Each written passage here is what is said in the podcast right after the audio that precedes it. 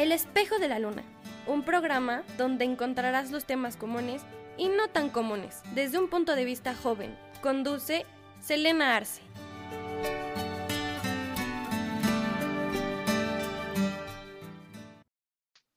Hola a todos, bienvenidos de nuevo al espejo de la luna. Espero que le estén pasando muy bien el día de hoy y gracias por escuchar el podcast del día de hoy. Hoy me vuelve a acompañar Padme, pues nada más porque me gustó cómo se veía. Así que, pues, gracias por escuchar el podcast. Lo que yo quiero hablar el día de hoy es algo que he querido hablar desde que empezó la cuarentena, un tema que literalmente tenía como dos días en cuarentena y dije, tiene que salir en el podcast. No había tenido tiempo de grabarlo, pero ya lo tuve, ya lo puedo hablar, al menos por unos 20 minutos más o menos, y es cuando ya no puedes más.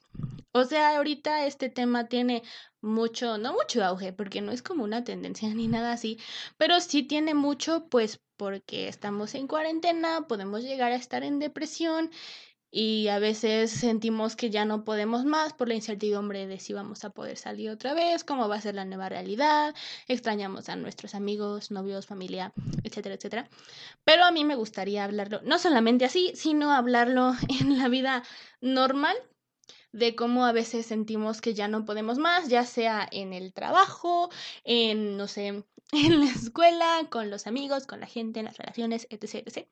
Y pues bueno, lo primero que quiero hablar acerca de esto es cuando sientes que ya no te gusta lo que estás haciendo. Y esto no necesariamente tiene que ver con tu carrera o con tu trabajo, también puede ser con las relaciones de amigos, o de relación amorosa. No quiero incluir como tal la familia porque a veces llega a pasar que aunque no te guste mucho tu familia, no puedes hacer nada. Tal vez te aburre la dinámica familiar y la quieres cambiar, sientes que eso ya no te gusta. Podemos dejarlo así, ya no te gusta lo que estás escribiendo, el hobby que tienes, cosas así.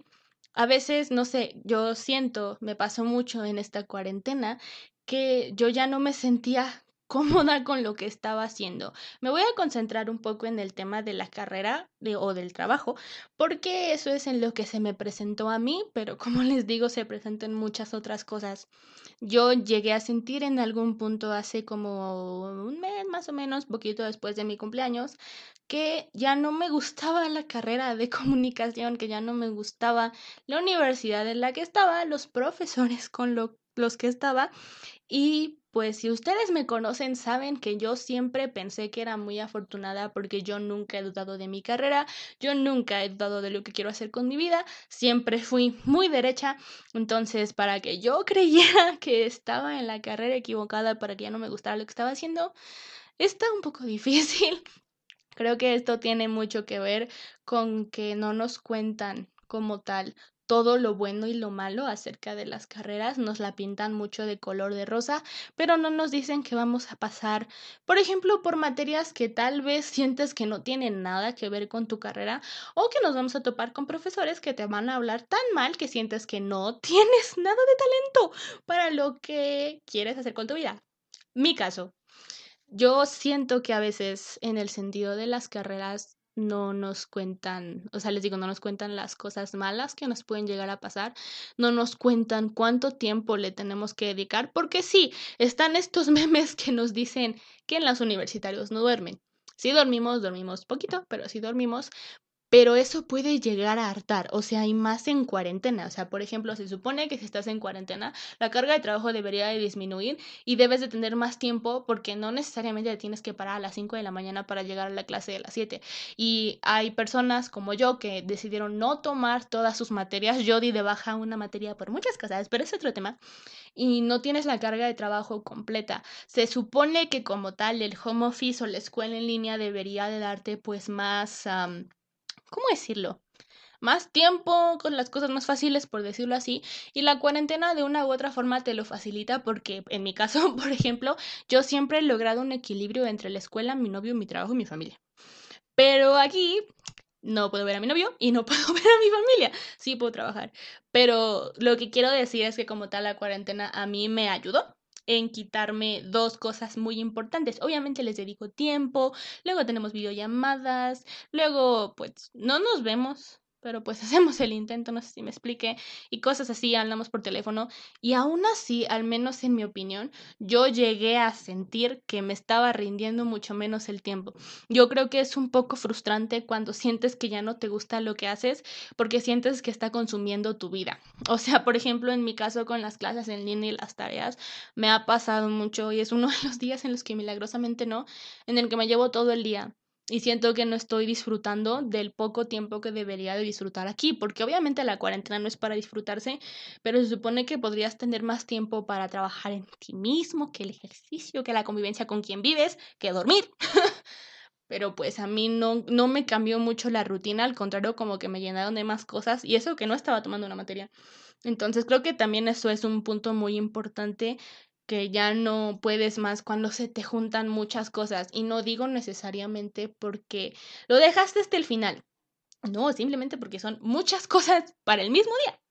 Entonces, no sé, yo siento que a veces, en el caso de las clases en línea de la universidad, a veces los profesores no tienen como tal el tacto para, pues, dejarte toda la bola de cosas. Ahora, en el caso de cuando ya no te sientes cómodo, ya no puedes más con una relación, o con un grupo de amigos que ya me pasaron las dos cosas. Probablemente esto tiene mucho que ver con la dinámica, que es lo mismo de la familia, ¿no? Con la dinámica que estos pueden llegar a llevar cuando estas cosas también, cuenta la escuela trajo en este caso, consumen toda tu vida, cuando consumen todo tu tiempo y sientes que no te deja nada productivo. O sea, la mayoría de las veces en los otros semestres, cuando yo me dormía a la una de la mañana y tenía que pararme a las cinco, era como de, bueno, pero hoy aprendí algo.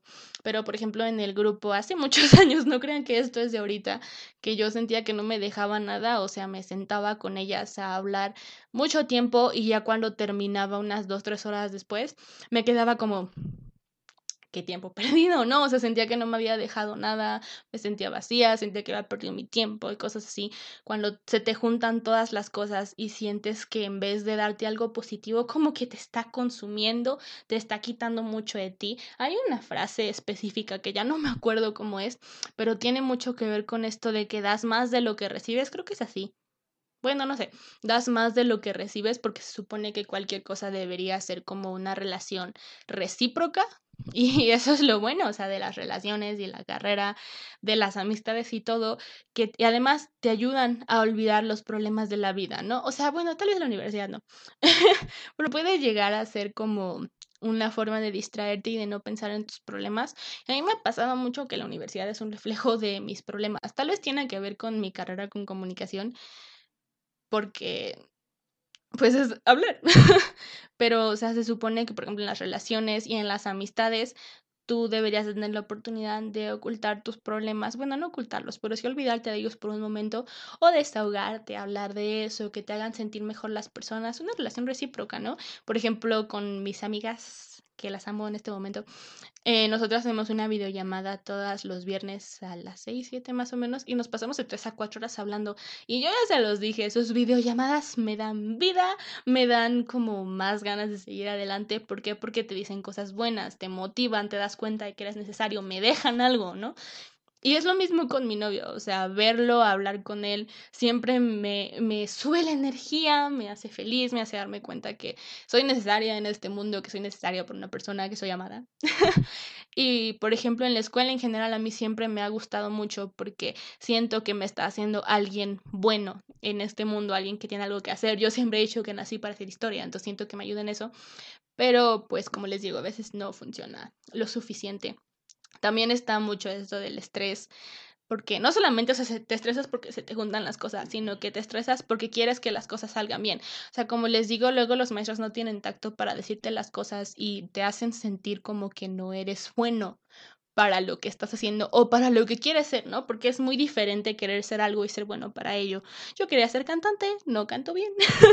Yo a veces sí pensaba en ser algo de ingeniería, pero no, sí soy buena en matemáticas, pero no me gusta quise ser psicóloga, pero siento que la teoría me iba a aburrir. Me metí a una, una materia, una carrera con más teoría. Pero bueno, el punto es que tú piensas que eres bueno en eso y tienes pruebas de que eres bueno en eso y llega alguien y te dice, no, no tienes madera de esto, vas a fracasar, vas a ser otro, no sé, doctor, reportero, X de lo que sea mediocre de este mundo. Y yo así de... ¿Por qué? Porque luego hay personas que no saben enseñar. No dudo que sean buenas personas, buenos profesionistas, pero no saben enseñar. Y en el caso de los amigos y las relaciones, luego las personas no tienen tacto para decirte las cosas. O sea, luego te dicen, es que tú eres tal, tal, tal y tal, pero así de con palabras feas, de que te hacen llorar y tú te quedas como, ah, bueno, gracias. Gracias por la poca autoestima que me dejaste. Sigo diciendo, no estoy hablando de mi relación actual y de mis amistades actuales. Ya me he pasado. Y de hecho, esas personas estaban conmigo cuando me pasó. Entonces, para que hagan una idea.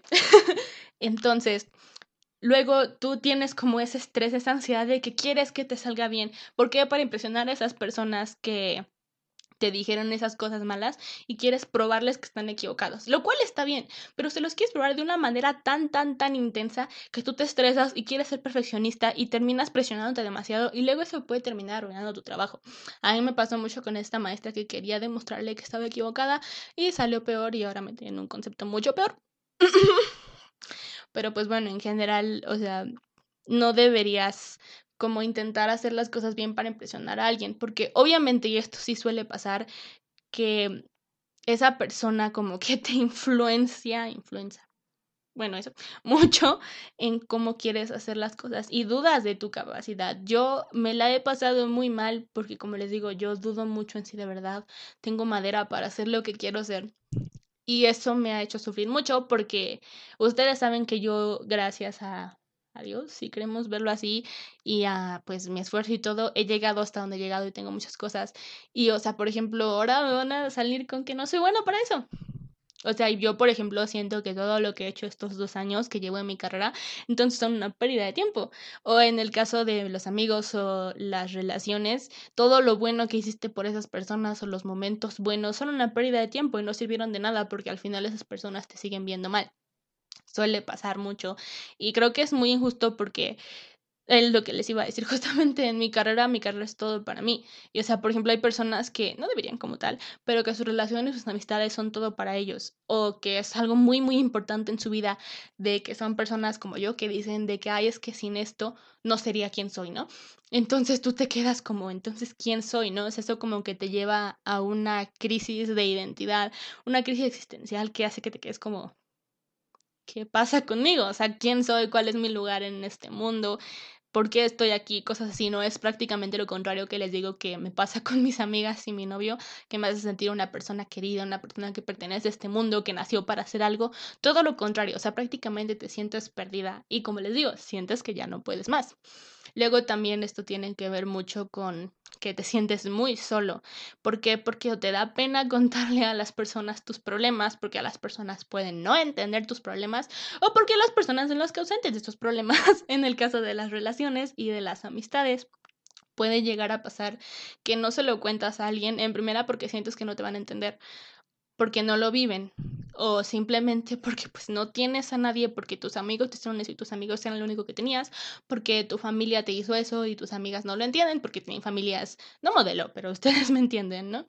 Llega mucho a pasar eso y te llegas como a encerrar en este abismo de soledad y eso te lleva mucho a la depresión, o sea, no saber quién eres, el estrés de hacer todo bien, de probarle a las personas que están mal, que se te pruebe, se te prueben, que se te junten mucho las cosas y que sientes que no eres suficiente, como que eso te lleva dentro a un hoyo de depresión muy cañón, porque les digo, la crisis de identidad es como de entonces quién soy, entonces para qué estoy aquí y muchas cosas así, ¿no? Y te lleva, como les digo, a todo esto de la depresión y sientes que no puedes salir. Y o sea, regresando a este tema de la cuarentena, pues obviamente eso sube más porque pues no puedes ver a nadie que te pueda ayudar aunque quisieras, luego no sabes cómo explicarte y aunque le hagas una llamadita por Zoom o les o los llames normal o les digas, oigan, es que necesito ayuda, luego no sabes explicarte. Lo sé en este caso de la cuarentena, pues no puedes ver a las personas y a veces todo lo que necesitas es un abrazo y no puedes abrazar a la gente en primera porque están a distancia y en segunda porque no puedes ver a las personas porque si no te puedes contagiar de coronavirus. Creo que no debía decir la palabra, pero bueno, y o sea, como que estar solo, como que puede incrementar mucho este sentimiento como de miedo, como de tristeza, de que no eres suficiente y como no ves a nadie, y no es que nadie te hable, pero a veces todo el mundo está en su onda hay que admitirlo. Y luego a veces se nos olvida mandar mensaje. Y eso no significa que no estemos ahí para las personas o que ya no las querramos o así. Pero tú piensas eso. ¿Por qué? Porque estás en este abismo de depresión sintiendo que no vales nada, que no eres suficiente. Pues como que se complementa, ¿no? Y entonces sientes que no vas a salir de esa y lo único que quieres decir es basta, necesitas una pausa. Y terminas contándole todo a tu peluche. no necesariamente. Pero pues sí, me juega un papel muy importante en esto. Pero bueno, tú sientes que necesitas una pausa. Sientes que necesitas como pausar, valga la redundancia, todo, que necesitas dejar de dedicarte a todo lo que estás haciendo por un momento, necesitas dejar de hablarles a esas personas por un momento, dejar de hablarle a esa relación, a esa pareja, a esa familia todo el tiempo y desaparecer. O sea, este término de desaparecer creo que tiene mucho que ver con dejar de darles gusto a las personas o como le dicen también en el caso de la universidad, luego le dicen tirar la toalla. Te dan ganas de mandar todo bien lejos y simplemente desaparecer. O sea, en el caso de la universidad conmigo me han pasado muchas veces que no quiero volver a entrar a esa clase y prefiero reprobar la materia, cosa que no es normal en mí y se lo he dicho mucho a mi mamá y a mi novio, que es como de ya, prefiero reprobar la materia, ¿no? O necesito que me den alguna razón para levantarme, porque encima de todo la clase es a las 7 de la mañana. Entonces, como que no ayuda. O en el caso de los amigos y de los familiares, la pareja, simplemente como esconderte y dejar de contestar los teléfonos, desaparecer las redes sociales o así. Eso también a veces pasa con lo de la materia, porque como tienes esta idea de que tal vez no eres lo suficientemente bueno, que se te juntan mucho las cosas, que no te gusta lo que haces, que tienes esta crisis de identidad, quieres saber qué tan importante eres para las personas y te pones en tipo, voy a no mandarle mensaje a nadie, voy a desaparecer, no voy a publicar nada y voy a ver quién se acuerda de mí. Y es triste porque a veces llega a pasar que nadie se acuerda de ti. A mí no me ha pasado eso, gracias a Dios, a mí siempre me pasa que tengo a mi novio, tengo a mi mamá que vive conmigo y pues tengo a mis amigas que les digo hablamos una vez a la semana, pero antes, hace como... ¿Cuántos años tengo? hace como seis, cinco años, sí me pasaba que sentía que no tenía nadie y que podía desaparecer y nadie se ha dado cuenta. Y o sea, siento que nadie se merece sentir que no es importante porque todos lo somos, o sea, hay alguna razón por la cual estamos aquí. O sea, y es algo que me decía mucho mi psicóloga, quien sigo extrañando mucho. Y me dice mi novio y me dice mi mamá. Y yo le digo a mis amigas, predicando el ejemplo, si es mucho de decir, por algo no te moriste en X o Y, por algo tal cosa que te pasó no te tiró, por algo no te suicidaste. Por decirlo así en el peor de los casos, eh, a mí mi psicóloga me decía mucho, por algo tú sigues aquí. Por algo te levantas todos los días. ¿Por qué? Porque la vida decidió que eres lo suficientemente bueno para vivir aquí. ¿Por qué? Porque tienes un propósito de vida, porque tienes algo que hacer aquí, estás destinado a ayudar a alguien, así sean los perritos, por ejemplo, ¿qué tal que no son personas, son animales? Estás decidido a, destinado, perdón, a estudiar o a trabajar en algo, no sabemos. Tienes un destino que cumplir y eres importante aunque sea para una persona. Y eso es algo que a mí me gustaría mucho enseñar. Yo quiero decir que no nada más porque no, man, no le mande, no te mande mensaje esa persona que buscas o no te llame, no significa que no te quiere, porque también cometemos mucho el error de creer que las personas son adivinas y decimos como de, o sea, en mi caso con mi novio, a mí sí me suele pasar que no le voy a decir nada a ver si se da cuenta de que estoy triste. Y claramente no, porque el tipo está en su onda. Y si no le contestas diferente o no se lo dices más con todo esto de la cuarentena, no se va a dar cuenta. Y no porque esté tonto ni nada así, sino porque les digo, cada quien está en su onda. No lo hacemos a propósito. O sea, luego yo puedo pasar días sin contestarle a mis amigas o a mis amigos. Y eso no significa que no los quiera, sino por todo esto de que estoy muy ocupada. Y, o sea, creo que hay que entender mucho eso de que cada quien tiene como su vida y no estoy diciendo que los amigos no sean parte de la vida, sino que a veces estamos muy ocupados y se nos va la onda. Hay un, mucho esto que me gusta de una, creo que era una imagen, pero era una frase que decía de qué haces si tu novio no te contesta. No tiene mucho que ver, pero, o sea, quiero dar al punto de que y literalmente me dio mucha risa, era como yo me pinto las uñas, yo me pongo a deshebrar pollo, me pongo a arreglarme la carita, me pongo a leer cosas así. Y, o sea, lo que yo quiero decir con todo esto es que tenemos muchas actividades. Más con esto de la cuarentena, pues tenemos muchas cosas en que intentar entretenernos. Porque aunque no lo crean, yo, o sea, bueno, no somos las únicas personas que estamos pasando por esto. Si tú que estás viendo esto estás pasando por esto, ya te das cuenta de que no eres el único. Y a mí, o sea, yo sí me pongo a pensar mucho para calmarme como de no soy la única que está pasando por esto. Y o sea, a veces creemos que las personas no nos hablan porque no nos quieren, pero la realidad puede ser de que también están pasando por algo y tampoco lo dicen y piensan que uno es el que debe de mandarle mensaje. O sea, yo, por ejemplo, yo no sé si mis amigas están pasando por algo hasta que me lo cuentan en la llamada semanal, ¿no? Y yo no les pregunto porque todo parece bien, porque tenemos mucho esa idea de que publicamos en las redes sociales cuando todo está bien o cuando todo está mal. Y no es así. Más en Instagram que en Facebook, nosotros solo publicamos el lado bueno de nuestra vida. O sea, no es secreto que a mí me han pasado cosas malas, pero porque yo se los cuento a mis amigos yo les mando mensaje, yo les llamo, yo les digo, es que me pasó esto y esto y esto. Yo, por ejemplo, voy a seguir usando siempre este ejemplo. Yo no estoy publicando esto de cómo me siento con mis maestros. Bueno, sí, pero para quejarme de ella. pero no muestro cuánto me afecta. Yo estoy segura de que la mayoría de mis amigos que ven esto no se habían dado cuenta de que esta maestra me había hecho dudar hasta de si estoy hecha para ser reportera. Yo no publiqué cuando se murió mi yo no publiqué cuando estaba deprimida, cuando fui al psicólogo, etc. ¿no? Y así hay muchas personas que no publican lo malo. Entonces, a veces solo necesitamos una pausa y hay que recordar que lo que vivimos en redes sociales es muy diferente a la vida real. Solo publicamos lo bueno porque queremos mostrar que somos felices y no lo somos. ¿Por qué? Porque todo el mundo tiene sus ratos malos, sus ratos buenos, etc. etc. y a veces es bueno tener una pausa, a veces es bueno desaparecer, o sea, obviamente si es en el sentido de tu carrera, tienes que seguir entregando las tareas, tienes que seguir presentándote las clases, pero puedes, después de que acabe la clase, puedes desaparecer, desconectarte e irte a dormir. Yo a veces hago eso. O puedes, o sea, tomarte un día libre sin hacer nada y seguir, no sé, viendo Netflix, leer, viendo videos de YouTube, escuchar podcast y cosas así. Pero el punto de todo esto es que cuando sentimos que ya no podemos más, hay que recordar que no somos los únicos. Y hay que buscar ayuda porque no todos adivinan. Y hay que saber siempre, sin importar qué, que vamos a seguir adelante.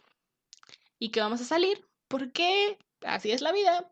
Ah, como dice en el dicho, Dios se aprieta pero no ahorca. Entonces, pueden pasarte muchas cosas malas y no te vas a morir, vas a seguir aquí para tu desventaja o ventaja. y pues bueno, este va a ser el bonito podcast de hoy. Espero que les haya gustado, que les haya hecho reflexionar. Me abrí con ustedes, aprecienlo.